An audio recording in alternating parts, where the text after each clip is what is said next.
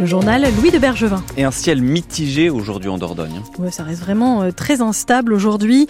Les nuages, il y a quand même pas mal de nuages dans le, dans le ciel de, de Dordogne. Ça va être une alternance d'éclaircies, de forts passages nuageux qui ne sont pas menaçants, seulement en fin de journée où il y aura de faibles pluies sur l'ensemble du département. On refera un point après le journal, mais les maximales pour le jour seront comprises entre 10 et 12 degrés. Une famille porte plainte après la mort de leurs proches. Cet ouvrier de 61 ans est mort dans sa cuisine en septembre dernier après être sorti de l'hôpital de Périgueux. Il venait d'y être hospitalisé pour un premier infarctus très grave, puis renvoyé chez lui à Église Neuve de Verre au bout de trois jours. Ses enfants et sa femme disent qu'il n'aurait pas dû sortir aussi vite, Marc Bertrand. Lucia est assise à la table de sa cuisine, face au comptoir où elle a retrouvé son mari. Ce jour-là, c'est la première fois qu'elle s'absente depuis sa sortie de l'hôpital. Elle n'est partie que depuis une heure. En chemin, je l'ai appelé. Ça répondait pas et plus ça répondait pas, plus je roulais vite. Et quand je suis arrivée, c'était comme un cauchemar.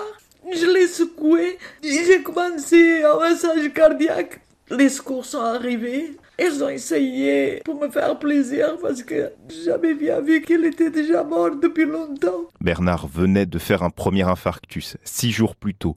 Hospitalisé en urgence absolue, opéré, l'hôpital ne le garde que deux jours et demi. Toutes les consignes que je lui ai données, c'est de reprendre une vie normale et de faire du sport deux jours et demi au soins intensifs et mettre quelqu'un dehors sans aucune consigne, il y a un problème. Selon l'avocate de Lucia, les autorités de santé recommandent 5 à 7 jours d'hospitalisation.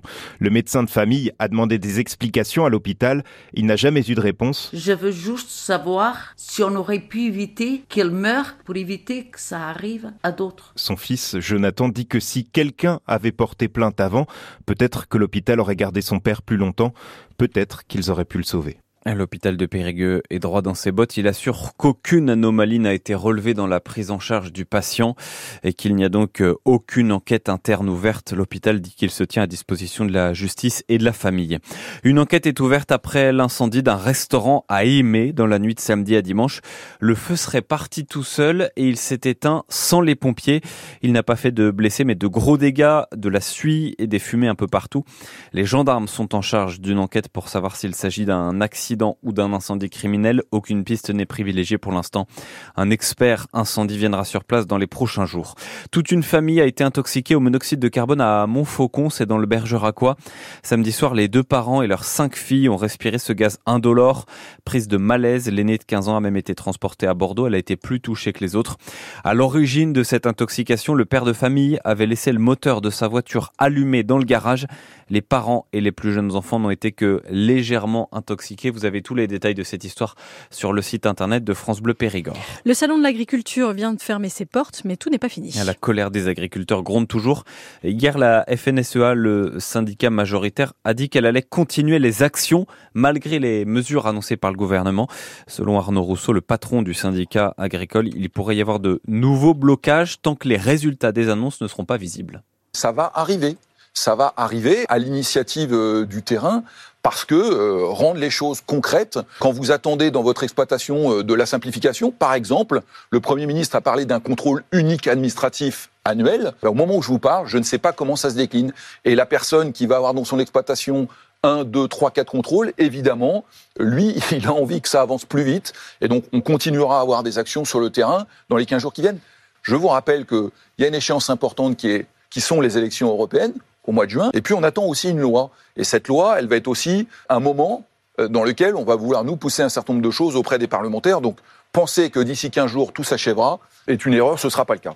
Et ce matin, on vous demande votre avis. Est-ce que euh, la situation des agriculteurs va s'améliorer selon vous après euh, les manifestations, les mesures? Est-ce que vous pensez que c'est suffisant pour vivre correctement de son métier d'agriculteur? Vous pouvez nous, nous appeler pour euh, réagir et témoigner dès maintenant donc au 05 53 53 82 82. La FDSEA qui va élire son nouveau président ce soir en Dordogne. Le conseil d'administration du syndicat agricole se réunit pour trouver le remplaçant de Marie Griffaton qui a annoncé sa démission il y a quelques jours.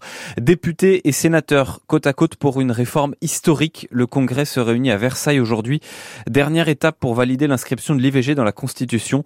La France deviendrait le premier pays à inscrire ce droit dans sa Constitution. Pour que ce soit, pour que ce soit définitivement adopté, il faut que les trois cinquièmes des députés et des sénateurs votent pour. La reine de la Félibrée vient d'être présentée à Tocan saint C'est là que se déroulera la 103e édition de la fête traditionnelle occitane début juillet. Une cérémonie donc pour présenter euh, la reine de la Félibrée, cérémonie déjà importante pour ceux qui défendent la culture de l'occitan, Mathieu Bonnour.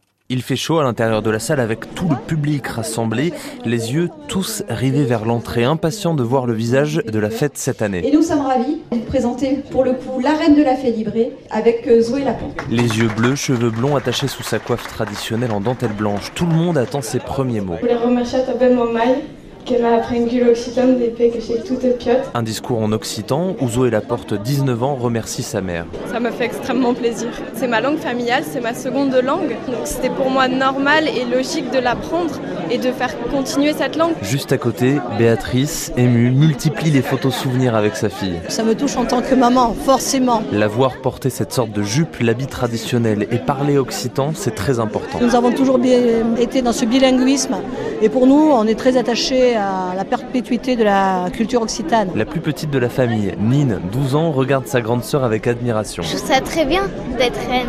C'est joli et tout. Je suis très contente. Gladys est venue avec ses enfants, très fière d'appartenir à ce grand moment. C'est notre emblème, notre symbole, comme, comme la Miss France en fait. Comme une Miss France, d'ailleurs, la reine de la Félibrée fera le tour des événements pour représenter la culture occitane.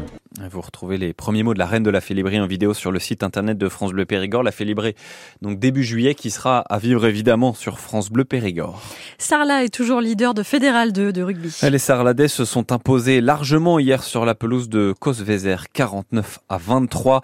En Fédéral 3, Lucane s'est offert une victoire bonifiée face à la Lanterne Rouge, le Lardin Saint-Lazare, 35 à 12. Enfin, le Bug croit encore au maintien avec euh, sa victoire face à Argenta sur Dordogne. C'était hier aussi 31 à 15. Le Boulazac Basket Dordogne, en revanche, s'est incliné ce week-end à Lille, 64 à 52, contre-performance pour le BBD. On y revient ce soir dans 100% Sport avec deux joueurs du BBD, Jean-Marc Pansa et Hugo Robineau seront les invités de France Bleu Périgord. Rendez-vous donc à 18h10 avec Sud-Ouest et la Dordogne libre.